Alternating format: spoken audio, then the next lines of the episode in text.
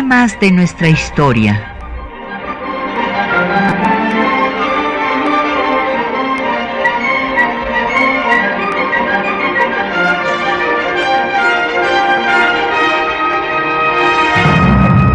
Un espacio que difunde el conocimiento del pasado para comprender nuestro presente. Programa a cargo de la maestra Patricia Galeana.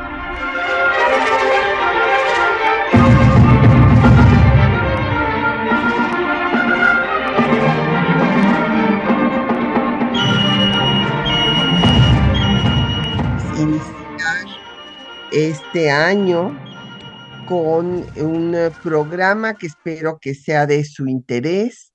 Primero que nada, quiero desearles a toda la audiencia que haya mucha salud y que pues cumplan todas las metas que se han propuesto para este 2023. Eh, y hoy vamos a dedicar nuestro programa a eh, dos personajes de nuestra historia que hicieron una serie de acciones de vanguardia en el ámbito social en el estado de Yucatán. Y vamos a dedicar nuestro programa a Felipe y Elvia Carrillo Puerto. Esto con motivo de que, pues, eh, un 3 de enero eh, de 1924, Felipe Carrillo Puerto fue eh, ejecutado por los de la huertistas, pues acabando así con su gobierno en el estado de Yucatán, en donde, como dije, había hecho una serie de acciones eh, socialistas que habían puesto a su estado a la vanguardia de todo el país. Y todas estas acciones pues fueron apoyadas por Elvia Carrillo Puerto, quien lo sobrevivió y siguió adelante con la lucha en particular por los derechos de las mujeres. Bueno, pues empecemos a hablar de estos personajes y de la situación de Yucatán durante el periodo eh, pues de la última parte de la dictadura porfirista y la revolución tanto maderista como constitucionalista. Hay que recordar que en Yucatán pues se gobernó al Estado el señor Olegario Molina, que pertenecía a lo que se llamó la casta divina en Yucatán, que era una veintena de familias que controlaban política, económica y socialmente al Estado, pues eran las familias enequeneras. El enequén, pues, era un producto demandado internacionalmente y por lo tanto eh, pues les daba jugosas ganancias. En este escenario es donde va, va a nacer el joven Felipe Carrillo Puerto, que para algunos de sus biógrafos nació en 1872, otros afirman que fue en 74, el hecho es que fue el segundo de 14 hijos que tuvo eh, la familia Carrillo Puerto que se dedicaban al comercio. Esto hizo que eh, Felipe, que ayudaba a las tareas eh, de su padre, recorriera Yucatán y tuviera pues conciencia de la situación que vivían los peones acasillados en las haciendas enequeneras. Él eh, aprendió maya eh, desde su eh, ciudad natal en Motul y este conocimiento de la situación de pues marginación y realmente de esclavitud en la que vivían los peones que se llamaban así acasillados porque no podían moverse del lugar, estaban, eran siervos de la gleba como los de la antigua Roma, que estaban eh, pues eh, pegados a la tierra, que trabajaban por eh, las deudas que iban heredando inclusive sus hijos. En este escenario, Felipe empezó a poner en práctica medidas pues para liberar en particular a los indígenas, lo que le costó ser encarcelado en diversas ocasiones. Eh, lo primero que hizo fue derivar una cerca que habían puesto los hacendados para que los indígenas no pudieran pasar en, a ciertas zonas de sus propiedades. Y después, pues Felipe se une al antireleccionismo y empieza a publicar sus artículos eh, pues a favor del antireleccionismo y en contra de la dictadura porfirista en la revista de Mérida y en otros periódicos del Estado. Eh, va a tener vínculos con eh, eh, los maderistas y él se enfoca en organizar a los trabajadores. Es razón por la cual desde luego es perseguido por los hacendados y por los porfiristas. Tiene incluso que salir del país, se va a Nueva Orleans y luego eh, al regresar eh, también participa de las ideas de los zapatistas, una vez que eh, pues cae Madero. Y en esas circunstancias se encontraba en Yucatán cuando viene el movimiento constitucionalista encabezado por Venustiano Carranza para pues enfrentar a la dictadura de Victoriano Huerta, que había acabado con la vida eh, de Madero, del presidente Madero y del vicepresidente Pino Suárez. En esa coyuntura, el control de Yucatán era muy importante para los constitucionalistas para obtener recursos y entonces Carranza designa a Salvador Alvarado jefe militar del sureste. Él eh, tenía bajo su jurisdicción pues los estados de Campeche, Chiapas, Quintana Roo, Tabasco y Yucatán.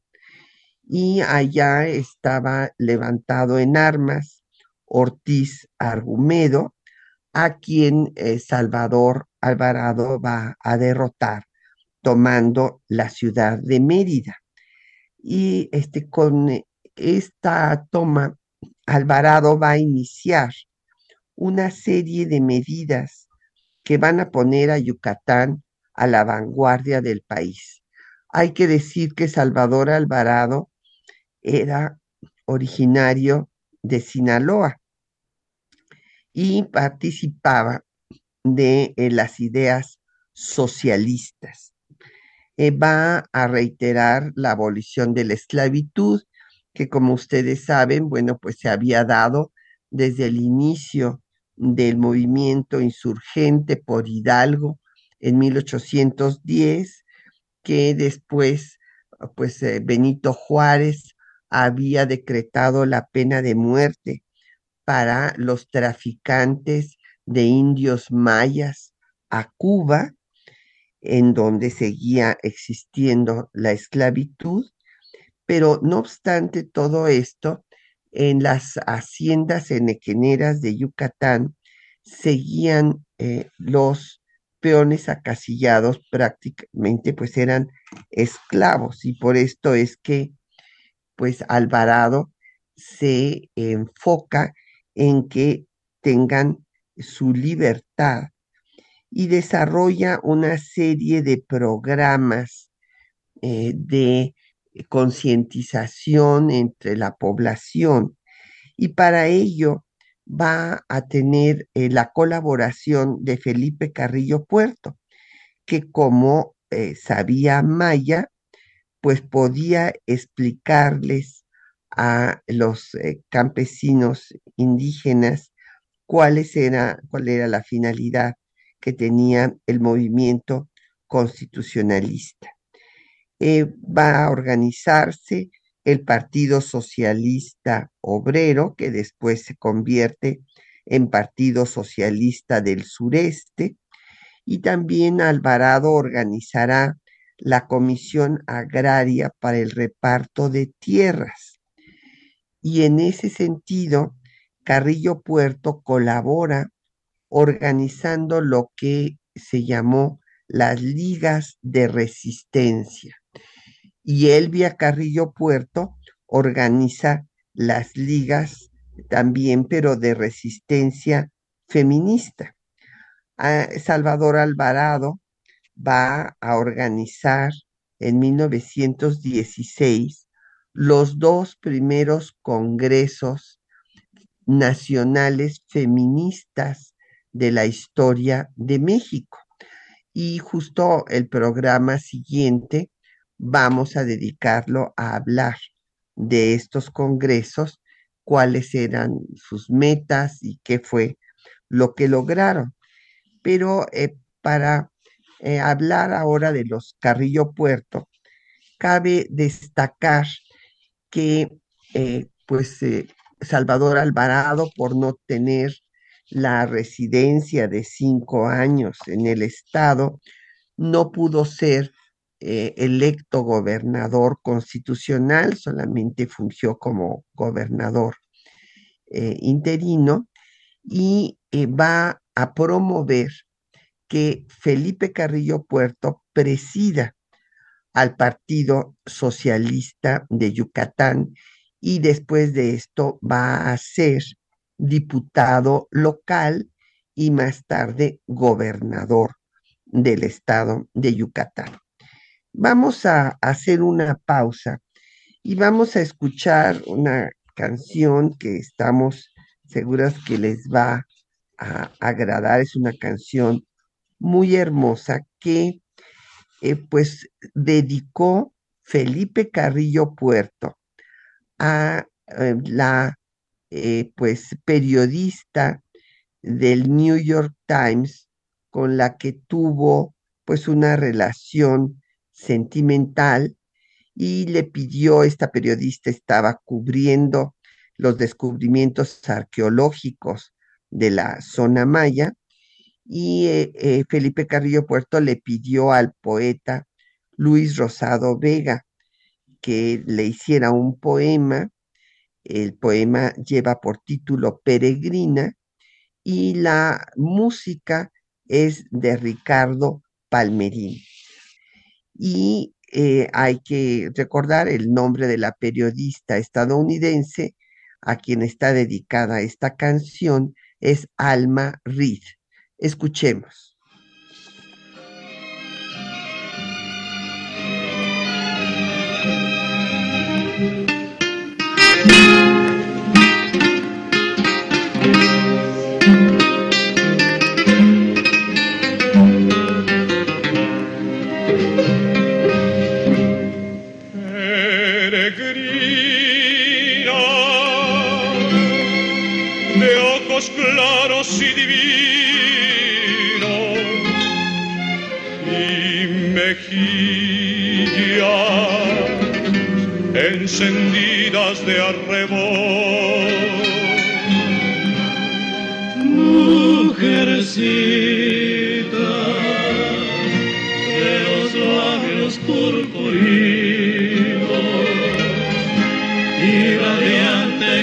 yeah.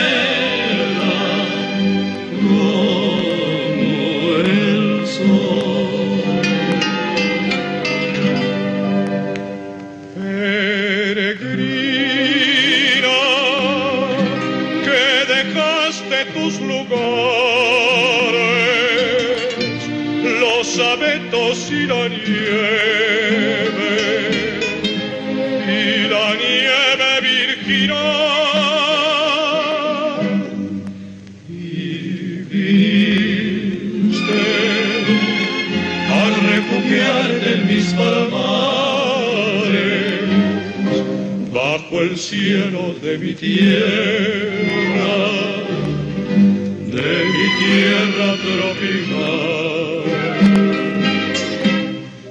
Las canoras, avecillas de mis prados, por cantarte dan sus trinos y te ven.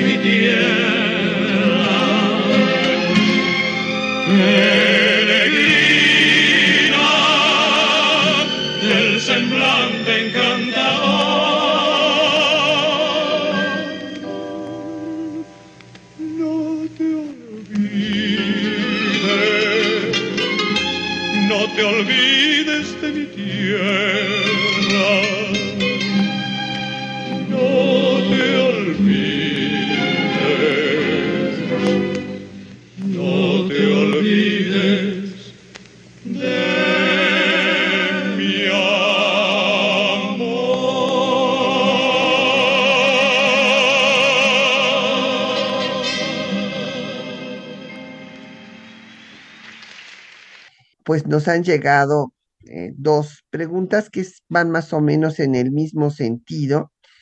Don Fernando Morán nos pregunta sobre eh, las afinidades entre Alvarado, Salvador Alvarado y Carrillo Puerto, y hay que decir que los dos compartían las ideas socialistas. Entonces hubo esta afinidad. Y lo mismo nos pregunta Citlali Leiva. Por otra parte, eh, don Fernando Morán pregunta sobre eh, pues la posición de Salvador Alvarado eh, y de la Huerta. Hay que recordar que hay dos movimientos armados antes, antes del asesinato de Obregón en la bombilla. Eh, recuerden ustedes que pues se dirimían los asuntos políticos con las armas en la mano. Eh, Por eso es que Calles, eh, cuando viene el asesinato de Obregón, anuncia que acaba pues el periodo de los caudillos, empieza el de las instituciones. Inclusive Calles fue a, reunirse con eh, Friedrich E- Ebert a Alemania para formar el Partido Nacional de la Revolución y eh, vio cómo estaba funcionando el Partido Socialdemócrata en Alemania para que ya no se siguieran disputando el poder con las armas, sino dentro de un partido político que fue el Partido Nacional de la Revolución. Entonces, Adolfo de la Huerta, pues va a estar en dos movimientos. Primero, pues va a unirse pues con todos los sonorenses en el plan de Agua Prieta en contra de que Carranza deje a Bonilla como su sucesor, porque Carranza, igual que Juárez, se oponía a que llegaran a la presidencia los hombres de armas. Era un civilista y por eso no quería dejar a Obregón. Pero he aquí que, pues Álvaro Obregón era el general invicto de la revolución y pues eh, ganó la partida, ¿verdad? Con el movimiento de Agua Prieta y finalmente Carranza murió asesinado en Tlaxcalaltongo. Eh, Puebla cuando se dirigía a establecer el gobierno eh, nuevamente a Veracruz. y en el caso de De la Huerta, después no estuvo de acuerdo con que se quedara calles como el sucesor de Obregón, entonces hubo otro movimiento y eh, Salvador Alvarado se unió a los aguaprietistas, o sea que apoyó a Obregón y estuvo en contra de Carranza en pues la última parte de su gobierno.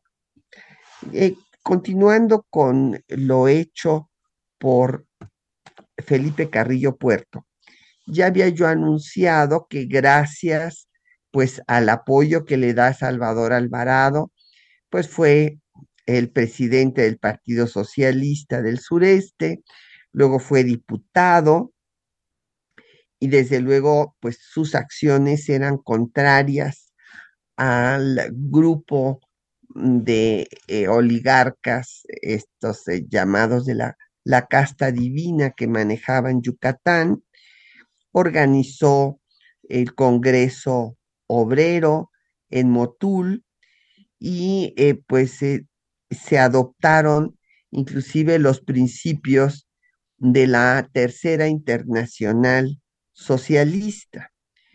Eh, cuando fue eh, gobernador interino, promovió un nuevo código de trabajo y después que estuvo con los aguapretistas en contra de Carranza, pues el Partido eh, Socialista del Sureste adopta el lema Tierra y Libertad, que eh, equivocamente se le atribuye a Zapata cuando era el lema magonista eh, de Ricardo Flores Magón, que es también retomado por Zapata, pero Zapata añade a tierra y libertad, justicia y ley.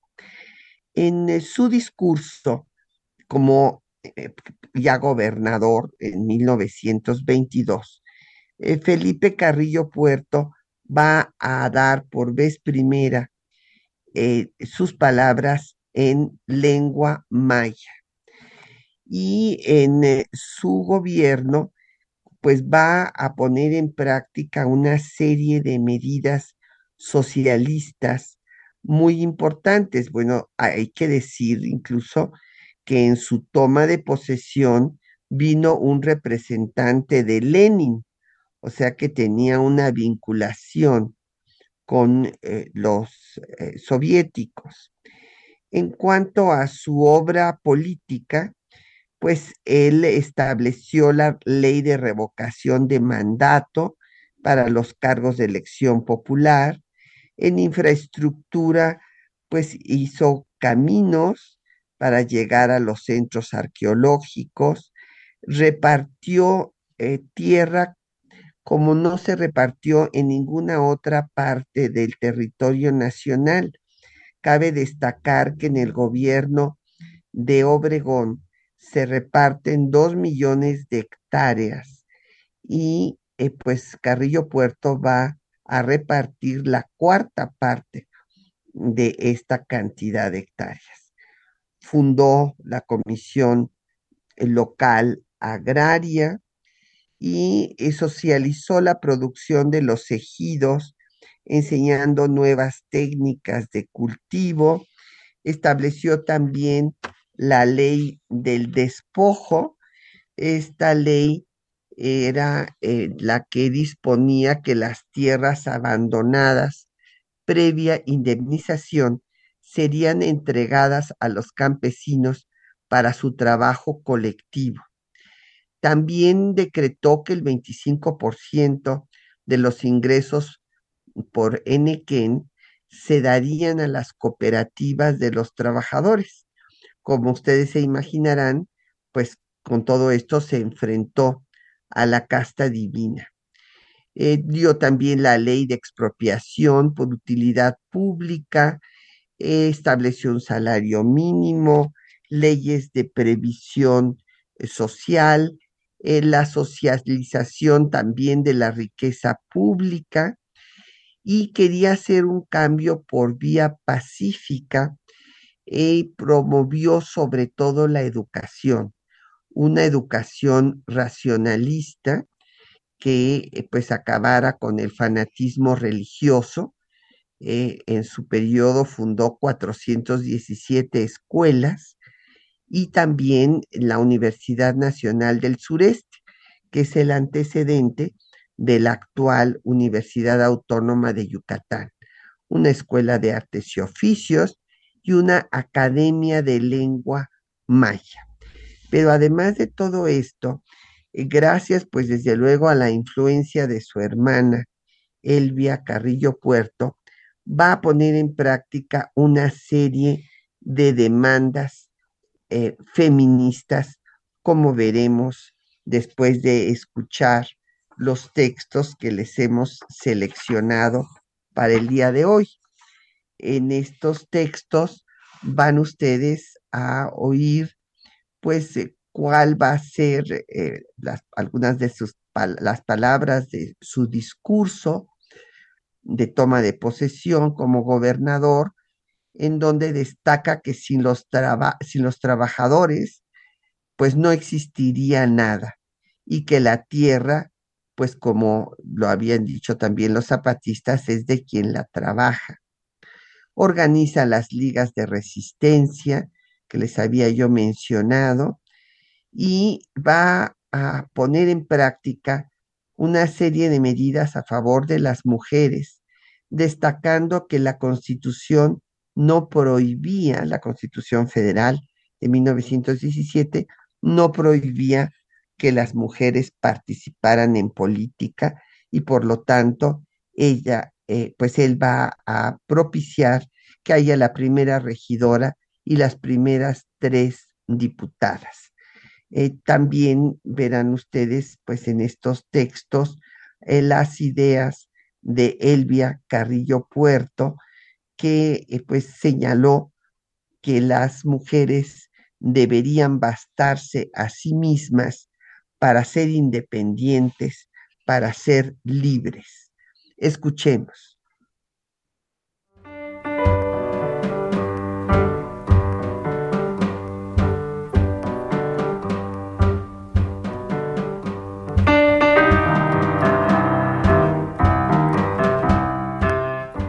En 1921, el Partido Socialista del Sureste postuló como su candidato al gobierno de Yucatán al revolucionario Felipe Carrillo Puerto, antiguo colaborador de Salvador Alvarado. El 6 de noviembre se llevaron a cabo las elecciones, en las que obtuvo el 94.9% de los votos populares. El 1 de febrero de 1922 tomó posesión como gobernador de Yucatán y fue el primero en pronunciar su discurso en lengua maya. Escuchemos.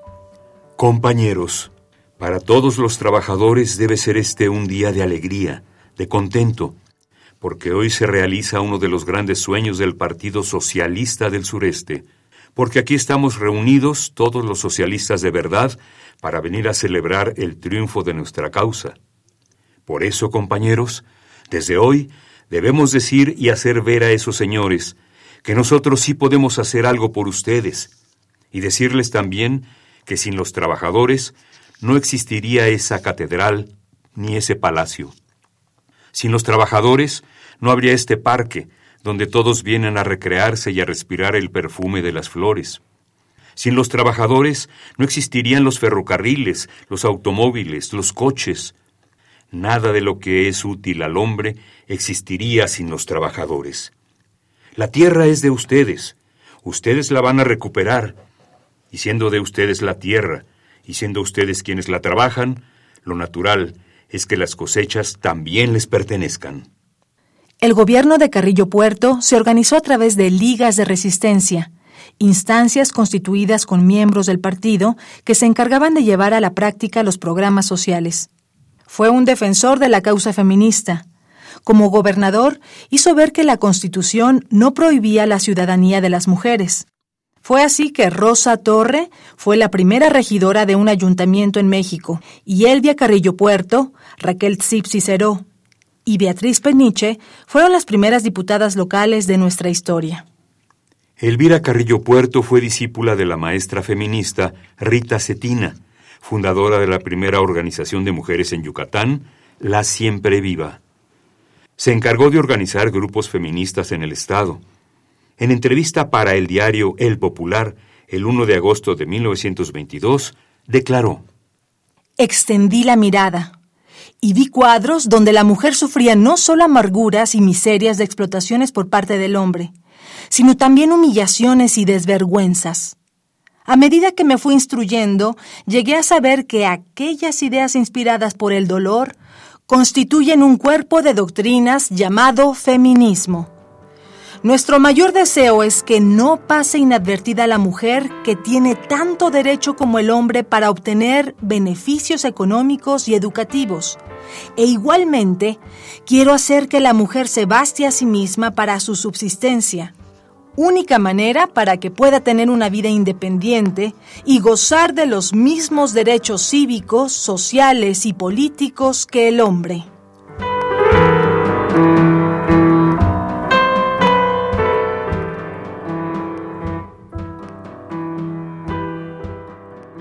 Bueno, pues ahí tienen ustedes eh, los textos que les seleccionamos para esta mañana y nos han eh, llegado otras preguntas y comentarios del auditorio. Don Efren Martínez nos pregunta sobre el, en qué consistió el Congreso Feminista. Eh, bueno, justo le vamos a dedicar el próximo programa, don Efren. Hubo dos congresos feministas, uno en enero y como no dio los resultados eh, deseados, se volvió a hacer otro en el final del año, en noviembre de 1916, auspiciado por Salvador Alvarado, que estaba convencido de que no se podía hacer la eh, revolución, o sea, que implica cambio de estructuras políticas, económicas, sociales, sin la participación de las mujeres. Y por esa razón, él auspició este, este Congreso para que las mujeres se incorporaban, se incorporaran al proceso de construcción del Estado emanado de la revolución. Ya lo veremos en la próxima clase, bueno, no clase, perdón, en el próximo programa. Ustedes perdonen, pero bueno, ya tengo eh, pues 41 años de maestra en la universidad, así es que por eso de repente eh, pienso que estoy en clase. Ustedes disculpen. Martín Catalán nos manda saludos, eh, le agradecemos y se los mandamos de vuelta. Don Mario Cortés me desea que me alivie pronto, pues sí, don Mario, fíjese, finalmente con estos fríos de, fin de año, eh, pues sí, eh, la voz espero que no les resulte muy desagradable, pero sí estoy eh, pues todavía afónica. espero ya para el próximo programa está totalmente restablecida. Muchas gracias, don Mario, por, por sus deseos. Viviana Cruz nos pregunta si algunos hermanos, aparte de Elvia y Felipe participaron en el proceso revolucionario. Sí, desde luego que sí, inclusive tres de sus hermanos fueron ejecutados por los de la Huertistas junto con Felipe eh, Carrillo Puerto en el eh, cementerio de Mérida, eh, el mismo día que lo ultimaron a él el 3 de enero de 1924. Y doña Emma Domínguez nos pregunta si Elvia Carrillo Puerto fue diputada después cuando ya se eh, dan los derechos políticos a las mujeres. No, doña Emma no fue diputada después. Eh, ahorita vamos a hablar de eh, pues sus candidatos, bueno, su eh, ejercicio como diputada de unos cuantos meses en el gobierno de Felipe Carrillo Puerto y después la candidatura que tuvo en San Luis Potosí, pero posteriormente ya no participó en, política y pues murió a la edad de 90 años, murió hasta 1968. Eh, pero pues estábamos hablando de cómo Felipe Carrillo Puerto apoyó eh, las demandas de las mujeres, porque pues se coincidía, como en otros muchos aspectos ya hemos visto, la coincidencia entre la forma eh, de pensar el proyecto socialista de Alvarado y de Carrillo Puerto, bueno, pues también coincidió en que la mujer debería de participar en la construcción del Estado emanado de la revolución. Y eh, no quiso enfrentarse al gobierno federal y eh, solamente puso en práctica los derechos políticos de las mujeres. Y con estos eh, hechos, o sea, pudo haber la primera regidora de la historia de México, que fue la maestra Rosa Torre, eh, regidora eh, del Ayuntamiento de Mérida, y se eligieron a las tres diputadas que ya se mencionó en eh, los textos, que fueron Beatriz Peniche, Raquel Cid Cicero y Elvia Carrillo Puerto, que pues en realidad no pudieron ejercer su cargo porque apenas acababan de ser electas en mayo de eh, en, mayo de 1924 eh, deberían de ejercer ya su cargo, pero pues al haber sido asesinado Felipe Carrillo Puerto, no se les permitió hacerlo. Y eh, lamentablemente, como no hubo una reforma constitucional, pues no se sentó un precedente. Y es increíble, pero pues será hasta 1967 cuando otra mujer ocupe eh, cargo de legisladora en el estado de Yucatán. Eh, cabe destacar que Felipe Carrillo Puerto también eh, pues promovió eh, la ley del divorcio para emancipar a la mujer, como lo había dicho Carranza, que había que emanciparla, y promovió el control natal por razones socioeconómicas, distribuyendo el folleto de la estadounidense Margaret Sanger. Eh, Margaret eh, Sanger, se pronuncie en inglés, eh, fue una mujer muy distinguida del feminismo estadounidense que había pues sido miembro de una familia en donde su madre tuvo 18 embarazos. Y eh, de estos 18 embarazos, tuvo 11 hijos y murió justamente en el último de sus embarazos. Entonces ella estaba consciente y se volvió una activista para eh, que hubiera una eh, anticoncepción que se planeara eh, la maternidad y fue fundadora de una organización muy importante que existe hasta la fecha que se llama Planned Parenthood. Y escribió un folleto precisamente para que las mujeres pudieran pues eh, evitar los embarazos no deseados. Y estos folletos fueron repartidos en Yucatán en el gobierno de Felipe Carrillo Puerto quien eh, tuvo la iniciativa de que se permitiera la interrupción legal del embarazo por razones socioeconómicas, cuando eh, pues las familias ya no pudieran eh, pues tener más hijos porque no tenían con qué mantenerlos. Eh, cabe destacar que, bueno, pues esta iniciativa no prosperó por la gran oposición de la Iglesia Católica y de las fuerzas conservadoras en el Estado.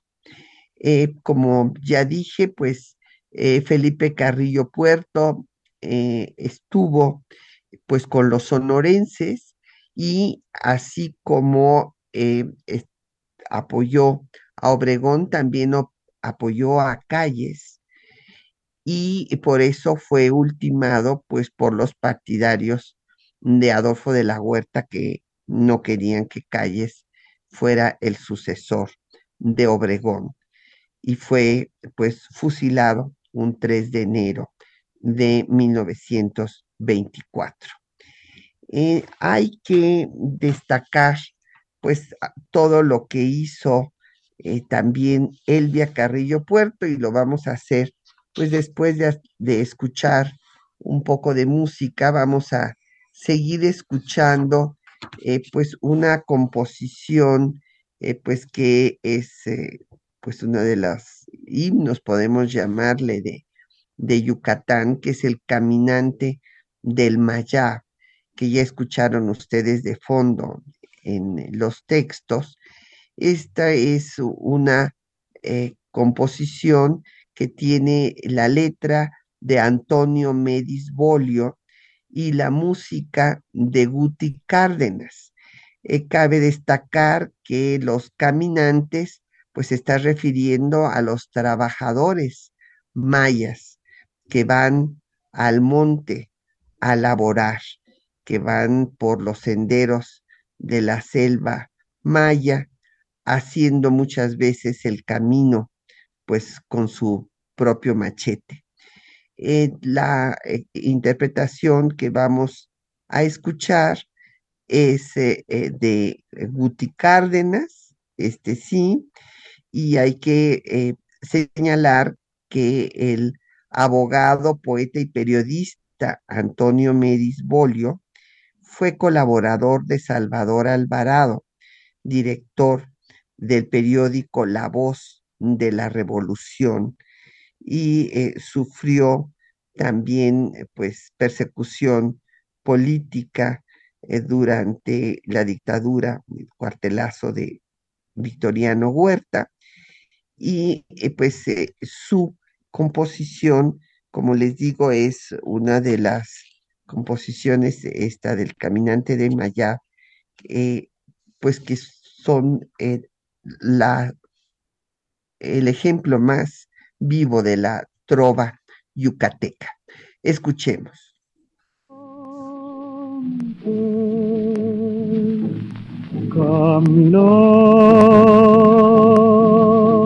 Que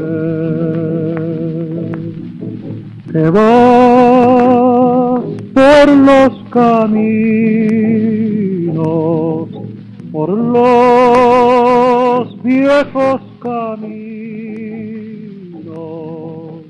del Mayar, que ves arder de tarde las alas de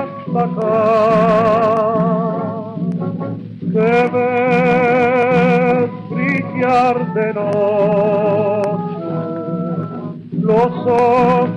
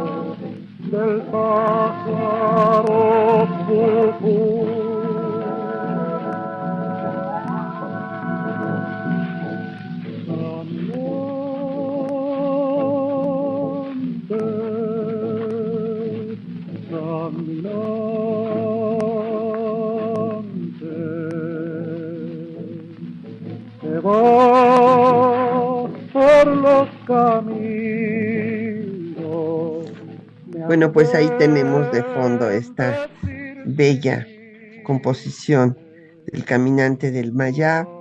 Eh, le agradecemos a doña Lucía García que también desea que eh, pues me recupere pronto. Ahí estoy tomando miel, ¿verdad? Que creo que eso ayuda. También me han recomendado el té de bugambilia, se los paso porque creo que todo mundo anda ahora con, con eh, gripas, resfriados. Muchas gracias, doña Lucía. Bueno, pues eh, vamos a hablar en lo que nos queda del programa de lo realizado por Elvia Carrillo Puerto, que va a participar en el movimiento armado, como consta inclusive en expedientes eh, que están en, en, el archivo militar, desde el movimiento antireeleccionista, organiza a las campesinas para que defiendan sus derechos, ligas de resistencia y desde luego es una sufragista que lucha por los derechos políticos. También una de sus eh, metas y de sus temas centrales fue la alfabetización, las condiciones de higiene. Entre las ligas que creó destaca la de Rita Cetina.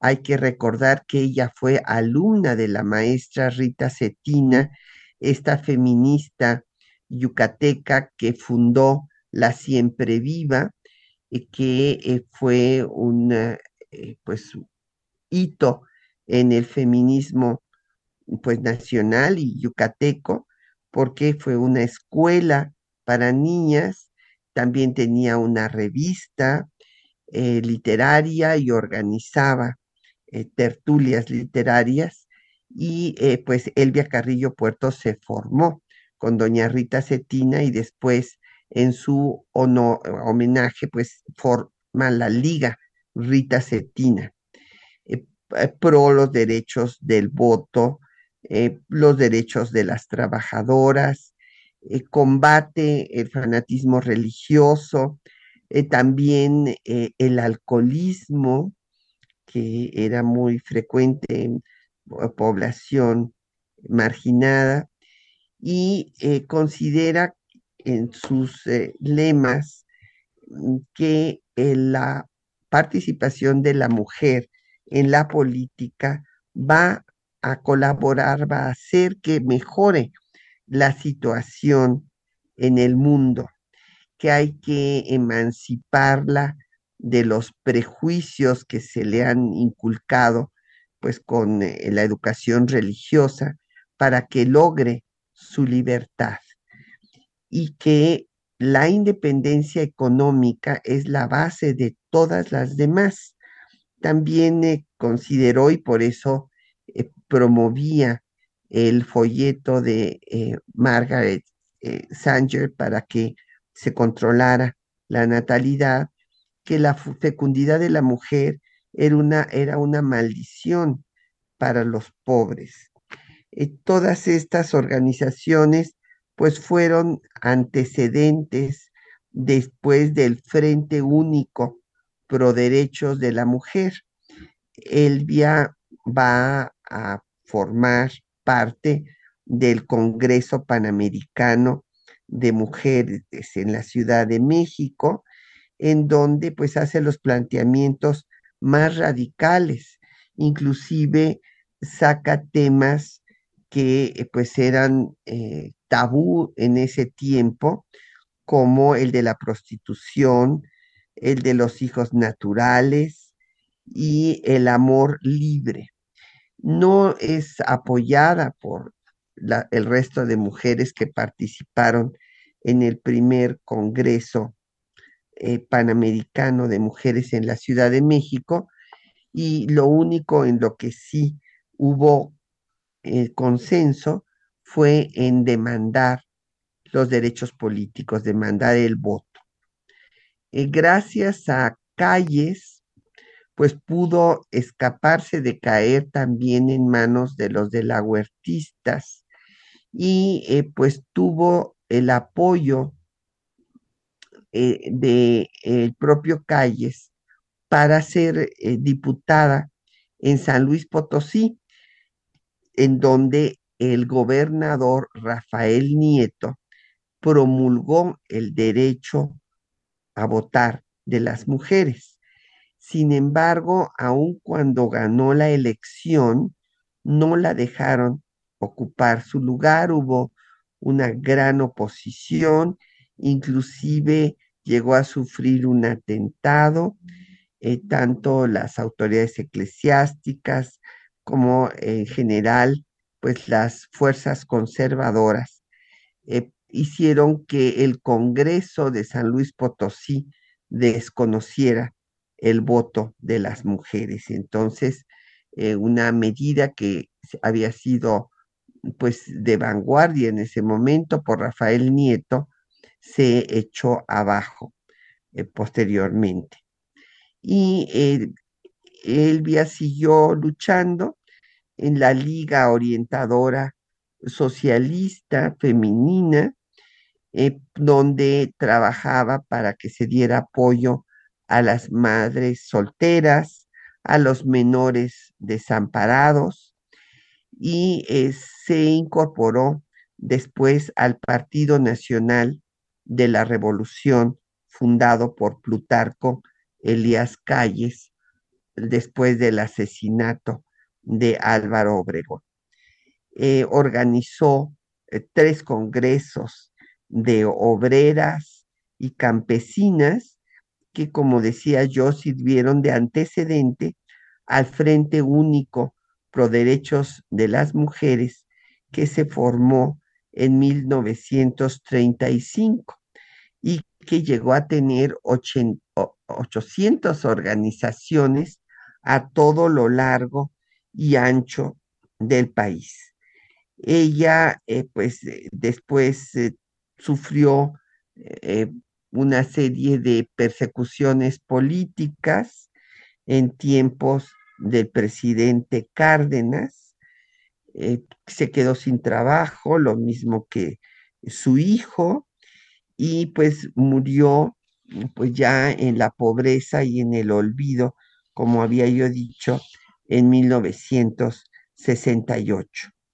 Eh, por otra parte, a Felipe Carrillo Puerto se le declaró benemérito de Yucatán en 1927. Y bueno, pues ahora tenemos el reconocimiento que hace la Cámara de Diputados que lleva el nombre de Elvia Carrillo Puerto, eh, con lo que se hace un reconocimiento a la lucha que dio eh, toda su vida por los derechos de las mujeres, eh, no solamente por sus derechos políticos, civiles, laborales de las trabajadoras, sino también por su derecho a decidir sobre su propio cuerpo, consciente pues de que esta situación que eh, limitaba a las mujeres a ser eh, pues un aparato reproductivo a tener hijos, imagínense, eh, pues su madre de Elvia Carrillo Puerto tuvo también una cantidad de embarazos, como había yo dicho, tuvo 14 hijos, y no era algo que pudiera permitir el desarrollo de las mujeres y que incluso, como ella misma hizo ver, pues hacía imposible que las familias de escasos recursos salieran adelante de su pobreza con tal cantidad de hijos y pues las mujeres muchas veces morían precisamente en el parto.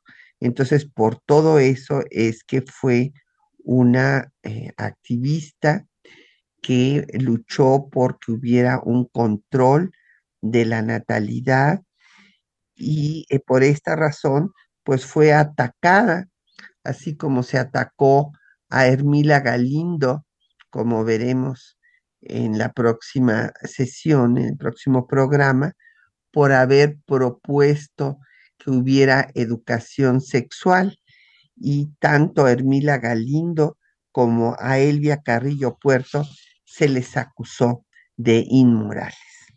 Pues hemos llegado al final de nuestro programa.